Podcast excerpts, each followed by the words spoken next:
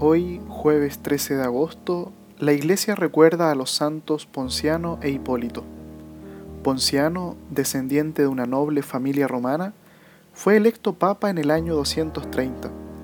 Denunciado como jefe de una religión ilegal, fue exiliado y condenado a realizar trabajos forzados en una mina de hierro.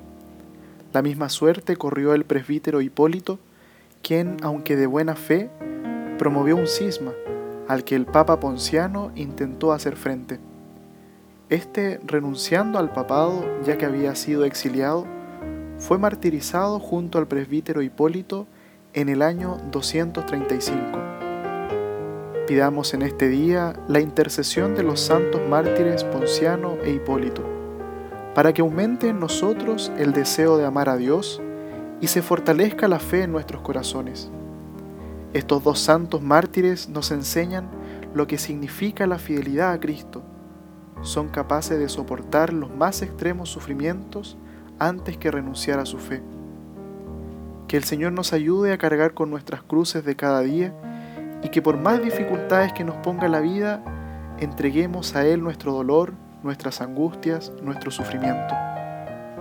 Mirándolo a Él en la cruz, con la esperanza de la resurrección, seremos capaces de ir adelante en el camino de nuestra vida. Santos Ponciano e Hipólito, rueguen por nosotros.